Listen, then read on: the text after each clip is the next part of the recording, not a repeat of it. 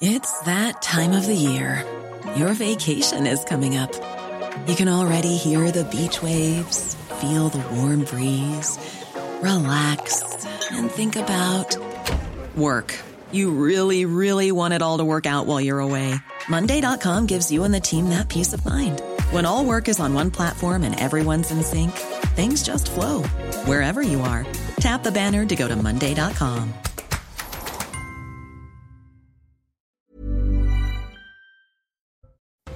Emmanuel Macron tient la Russie pour responsable de la mort d'Alexis Navalny. Le principal opposant politique à Vladimir Poutine est décédé ce vendredi dans une prison de l'Arctique. À l'occasion de l'accord de sécurité signé avec Volodymyr Zelensky à l'Elysée, le président français a salué sa mémoire avant de souligner la faiblesse et la peur du Kremlin. 150 000 voyageurs privés de train pour euh, ce premier week-end de départ en vacances. Cela fait suite à la grève des contrôleurs SNCF.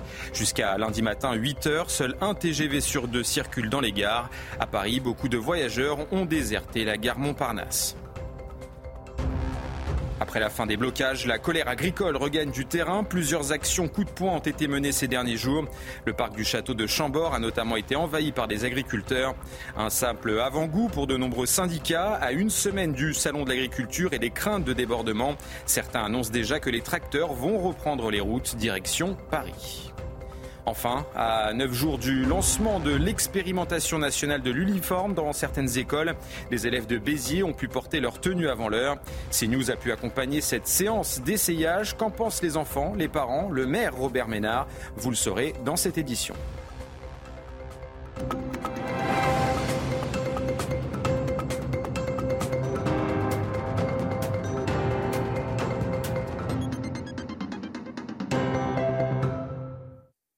Bonsoir à tous, bienvenue sur CNews pour votre journal et merci de nous accompagner jusqu'au bout de la nuit. L'ennemi numéro 1 de Vladimir Poutine est mort. Alexei Navalny, 47 ans, est décédé ce vendredi dans une prison de l'Arctique. Le principal opposant politique du président russe avait été condamné en 2021 à une peine de 19 ans de prison pour extrémisme. De la France aux États-Unis en passant par l'ONU, tous tiennent pour responsable la Russie. Le point avec Harold Diman les réactions des chefs d'État du monde entier ont afflué, confirmant la stature de personnalité politique majeure russe d'Alexei Navalny. Les réactions lui ont également conféré un caractère de martyr. Le secrétaire général des Nations Unies, Antonio Guterres, s'est dit choqué et a demandé une enquête complète, crédible et transparente. Le président Emmanuel Macron a dénoncé, quant à lui, le durcissement du régime de Poutine dans une Russie qui met les esprits libres au goulag et les y condamne à mort. Cette mort dit la faiblesse du Kremlin et la peur de tout opposant, conclut le président français. Pour le président américain, Joe Biden, le lien entre le dossier Navalny et celui de l'Ukraine est également évident.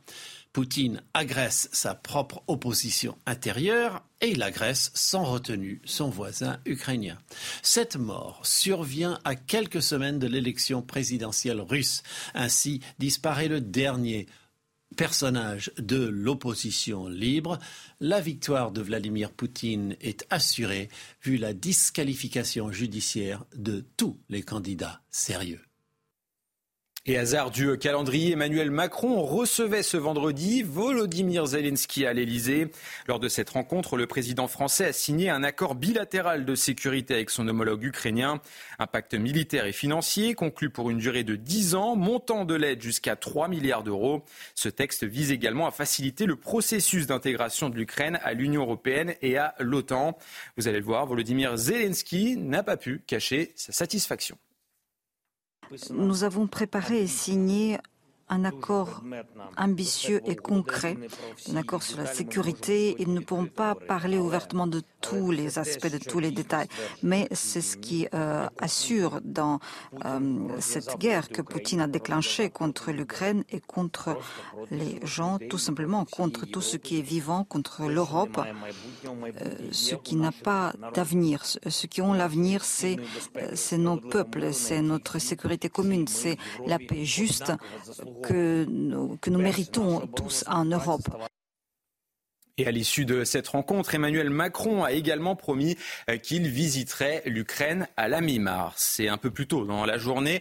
Euh, le même Emmanuel Macron accueillait le roi Abdallah II de Jordanie. Lors de ce rendez-vous, les deux euh, chefs d'État ont évoqué le conflit entre Israël et le Hamas. L'occasion pour le président de la République de réaffirmer sa préférence pour une solution à deux États au Proche-Orient. On l'écoute. Cela passe enfin par un élan décisif et irréversible pour mettre en œuvre la solution des deux États. Nos partenaires dans la région, notamment la Jordanie, y travaillent. Nous y travaillons avec eux. Nous sommes prêts à y contribuer en Europe et au Conseil de sécurité. La reconnaissance d'un État palestinien n'est pas un tabou pour la France. Nous le devons aux Palestiniens dont les aspirations ont été trop longtemps piétinées. Nous le devons aux Israéliens qui ont vécu le plus grand massacre antisémite de notre siècle. Nous le devons à une région qui aspire à échapper aux promoteurs de chaos et aux semeurs de revanche. Et avant d'envisager une solution à deux États, la communauté internationale euh, s'inquiète pour le moment d'une possible offensive à Rafah.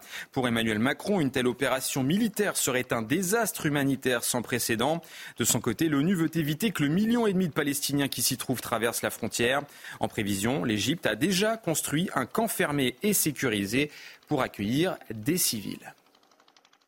Et en France maintenant, 150 000 personnes vont rester à quai pour ce premier week-end de départ en vacances. Cela fait suite à la grève des contrôleurs SNCF, mobilisés entre autres pour réclamer des revalorisations salariales. Jusqu'à lundi matin, 8 heures, seul un TGV sur deux circule. À Paris, vous allez le voir, beaucoup de voyageurs ont déjà déserté la gare Montparnasse. Le point sur place avec Sarah Fenzari. Veille de départ en vacances et pourtant autour de moi, peu de valises, peu de voyageurs et peu de trains ici à la gare Montparnasse, l'une des gares les plus touchées euh, par euh, ces perturbations et ces annulations. On note plus de 60% d'annulations de trains en direction de Bordeaux, plus de 70% euh, vers La Rochelle. Certains voyageurs ont dû s'adapter, d'autres ont dû décaler leur billet. Je vous propose d'écouter leur témoignage. J'étais impacté, j'aurais dû rentrer dimanche, je rentrais que lundi, mardi du coup. D'accord, et là vous partez euh, non, du coup, non, je passe la nuit à l'hôtel euh, ce week-end ici. Ben, en fait, j'ai deux petites filles qui devaient repartir en train demain avec Junior et compagnie. Et donc, ils ont supprimé le train. Et le prochain euh, disponible, c'est vendredi prochain et ils trouvent aucune solution pour, euh, qu'ils puissent être amenés. Donc j'ai deux petites filles qui sont à Bordeaux, qui vont devoir rester à Bordeaux, mais les beaux-parents vont devoir les garder parce que jusqu'à vendredi, parce qu'ils n'ont aucune solution pour, euh, pour les ramener. D'ailleurs, Patrice Vergriette, nouveau ministre délégué chargé des Transports, était sur place en compagnie du président de la SNCF Voyageurs pour discuter et échanger concernant les prévisions euh, de ce week-end samedi-dimanche. Un TGV sur deux, un Ouigo sur deux et 8 TER sur 10 circuleront. Grand gagnant de cette grève à la SNCF, les Flixbus. Ce week-end, les réservations ont augmenté de plus de 15%. Décidés à ne pas rater leurs vacances, certains voyageurs ont donc privilégié ce moyen de transport, une solution de repli pratique et souvent moins chère. Parce que je savais qu'il allait y avoir des grèves et je voulais absolument arriver à temps euh, à Bordeaux. Et pour le retour, euh, j'avais pris un train euh, avec la SNCF pour le dimanche soir, mais il a été supprimé. L'option la plus pratique pour une étudiante comme moi, c'était les Flixbus. Peut-être éventuellement des grèves, mais aussi du prix, qui est aussi un avantage au niveau du bus par rapport au train. Après la fin des blocages et malgré une réunion euh, cette semaine avec Emmanuel Macron, la coordination rurale annonce de nouvelles actions. Vendredi, dans la matinale de CNews, Patrick Legras, porte-parole du syndicat, a confirmé que la colère des agriculteurs n'avait pas disparu. Les tracteurs vont reprendre la route direction Paris. De toute façon, avec ou sans l'accord du national, nous allons remonter à Paris. Nous allons remonter à Paris euh, ce qui est autorisé avec, euh, je dirais, avec énormément d'agriculteurs, mais aussi on va remonter, et vous avez un scoop là, on va remonter avec des tracteurs sur Paris. L'inflation a progressé de 3,1% sur un an au mois de janvier. Bonne nouvelle. Euh, néanmoins, selon l'INSEE, elle connaît un ralentissement de 0,6 points par rapport au mois dernier. Cette baisse résulte de la baisse des prix de l'énergie ou encore de l'alimentation. Seuls les prix des services ont légèrement augmenté. Et puis avec un bénéfice net de 10 milliards d'euros, EDF a fini 2023 dans le vert. L'électricien français a bénéficié notamment du redressement de sa production nucléaire. Ces résultats sont qualifiés d'exceptionnels par le groupe après une renationalisation en juin dernier. En 2022, les pertes étaient presque de 18 milliards d'euros.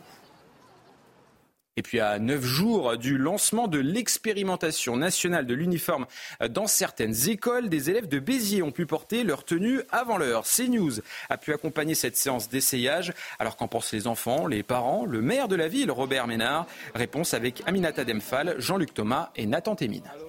On essaie celui-là, sinon on peut essayer la taille en dessous. Hein, dans la ville de Béziers, c'est l'heure des essayages. Ici, la rentrée se fera en uniforme dans quatre écoles de la ville et les enfants semblent tous conquis. C'est confortable et c'est un peu à ma taille. Enfin, j'aime bien. Euh, j'aime bien les couleurs, c'est beau, il est classe, il est trop beau. J'étais stylée comme je me suis regardée au miroir. Même enthousiasme du côté des parents. C'est génial, c'est, ben, il n'y a plus de différence sociale, ils seront tous à la même enseigne. C'est... Et puis c'est classe. Moi je trouve que c'est bien. Ils ont euh, soit une robe pour les filles avec un pantalon pour les garçons, c'est bien. Moi je trouve que ça c'est propre. Au total, l'uniforme complet composé d'un blazer, d'un pull, de deux polos avec un pantalon, plus un bermuda ou une jupe pour les filles, coûte 200 euros. Une somme répartie à égalité entre la ville et l'État. C'est 200 euros de moins pour les familles. Je suis content là, j'ai hâte de les voir le 26 alignés dans la cour des, écoles, tous habillés de la même façon avec leurs petits blazers. À l'heure actuelle, environ 90 établissements ont fait part de leur intérêt pour l'expérimentation. 8, 9, yes. Gérald Darmanin a rendu hommage aux gendarmes pour euh, la journée des héros, aux invalides. Le ministre de l'Intérieur a récompensé certains d'entre eux pour euh, leurs actes héroïques. Une cérémonie pendant laquelle il a également honoré la mémoire des 14 militaires décédés dans l'exercice de leurs fonctions en 2023. Son lac, ses montagnes, Annecy a tout de la carte postale. Pourtant, depuis quelque temps, les faits de délinquance ont augmenté dans la ville de Haute-Savoie. Depuis 45 euh, ans, Daniel est propriétaire de l'un des cinémas de la ville. Elle dénonce des trafics en tout genre et le squat de migrants. Sujet d'Olivier Madinier et Tony Pitaro. Au cœur du vieil Annecy, une petite place tranquille avec des bars, des boutiques, un cinéma. Daniel Falquet exploite le cinéma depuis 45 ans. Depuis quelque temps, les abords de son établissement sont le théâtre de trafic en tout genre. Des migrants viennent squatter, une insécurité grandissante qui l'inquiète. Ça fait plus d'un an qu'on voit toujours les mêmes. la police vient, ils, ils, partent deux jours, ils reviennent systématiquement et ils reposent leur camp devant les sorties de secours euh, avec euh, tout leur matériel. Même une fois, ils m'ont mis le feu. Ils sont passés par les sorties de secours, ils avaient un réchaud. Ça s'est enfumé dans la salle 3, les pompiers ont dû venir. Avec son lac et ses montagnes, une certaine douceur de vivre régnait à Annecy. Selon la procureure de la ville, Annecy était plutôt préservée des phénomènes nationaux. Ce n'est plus le cas avec notamment l'apparition d'une délinquance de passage. Tout le monde sait qu'Annecy est une ville riche, une ville où il y a un pouvoir d'achat qui est important. Et forcément, bah, comme toute ville riche, ça attire les gens, les gens de passage. C'est-à-dire des gens qui sont bien structurés, bien organisés et qui montent sur Annecy. Alors, pour être bien plus que des voleurs, moi j'appelle ça carrément des pilleurs, c'est-à-dire des gens qui viennent et qui en une demi-journée vont piller les magasins du centre-ville. Signe de cette forte augmentation de la délinquance, le parquet d'Annecy a vu son activité exploser ces dernières années, avec par exemple une hausse des comparutions immédiates de 148% en 5 ans. Place maintenant au destin d'un homme hors norme. Après une séparation difficile en 2016, Steve vit plusieurs mois dans un hangar pour devenir Steve Le Foc. Après une prise de poids et des conditions de vie radicales, ce Français est devenu un nageur de l'extrême, plongé dans les eaux froides avec Corentin Brio. Steve n'est pas du genre à attendre les beaux jours pour piquer une tête. L'entraînement est quotidien dans les eaux froides de la côte d'Opale. Une résistance qui s'explique notamment par un régime particulier. dans, mon sport, le, principal ennemi, c'est le froid. Donc euh, à l'époque, j'étais assez, sec. Donc j'ai dû prendre du poids pour résister au froid avant tout. Avant, avant de parler d'effort, on parle de résistance au froid. Cet ancien SDF est devenu un grand sportif qui a réalisé de grands exploits comme la traversée de la Manche. En 2020, il réalise un aller-retour en dessous des 35 heures, ce qu'aucun Français n'avait réussi avant lui. Ça a toujours été un rêve d'enfant de traverser la Manche. Euh, mon grand-père euh, m'a emmené voir les départs qui se faisaient de France à l'époque.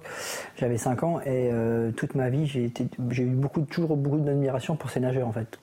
Steve a également dû adapter son environnement pour améliorer sa résistance au froid. En plus de la méditation, il n'a pas de chauffage à la maison. Il laisse également la fenêtre de sa chambre ouverte la nuit. La douche est dans le jardin. Euh, je, suis très peu vêtu. En fait, toute l'année, je suis en short t-shirt pour que mon corps s'habitue et en permanence au froid, en fait. Ce compétiteur de l'extrême ne veut pas s'arrêter là. Son prochain défi, nager dans les environs de l'Antarctique, où l'eau peut osciller entre moins 1 et 0 degré début février.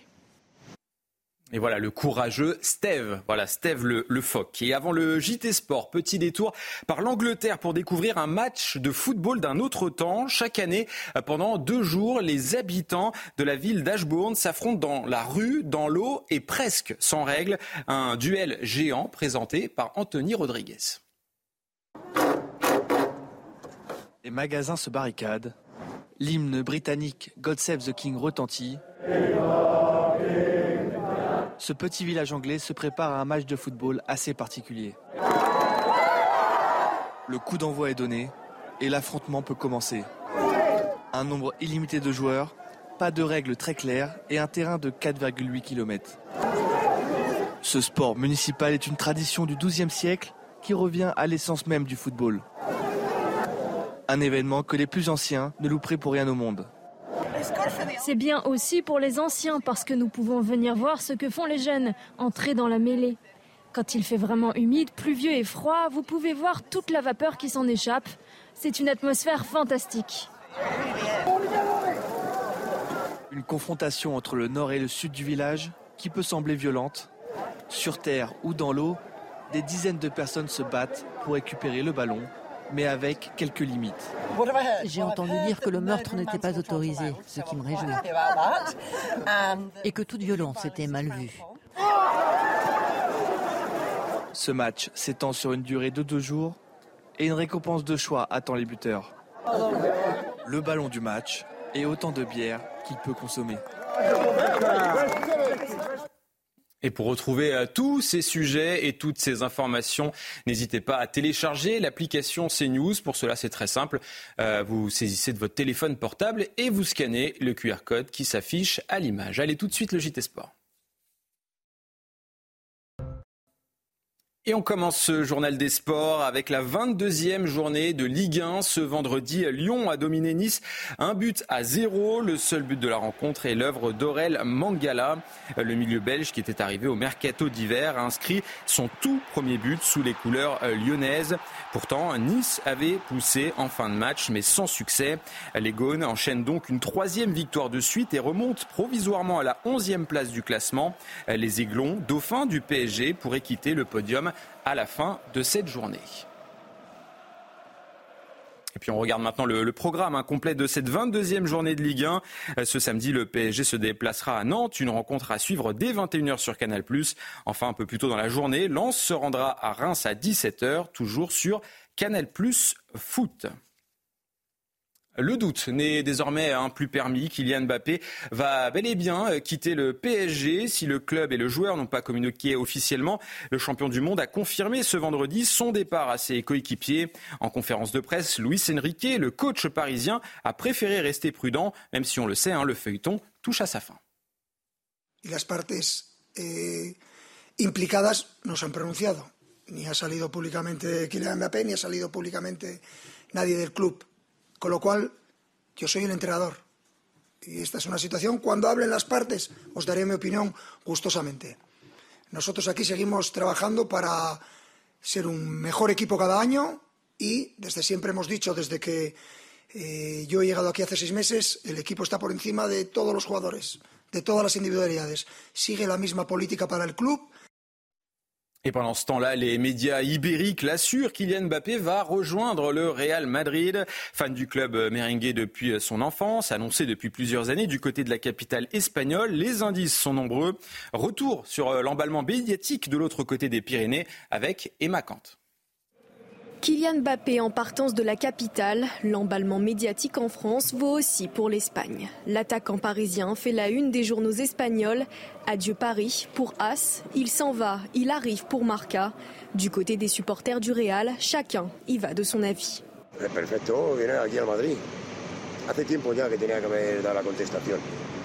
Pero bueno, lo ha llevado bien Florentino en el silencio y parece que todo va a buen ritmo. La primera opción supongo que ahí mismo.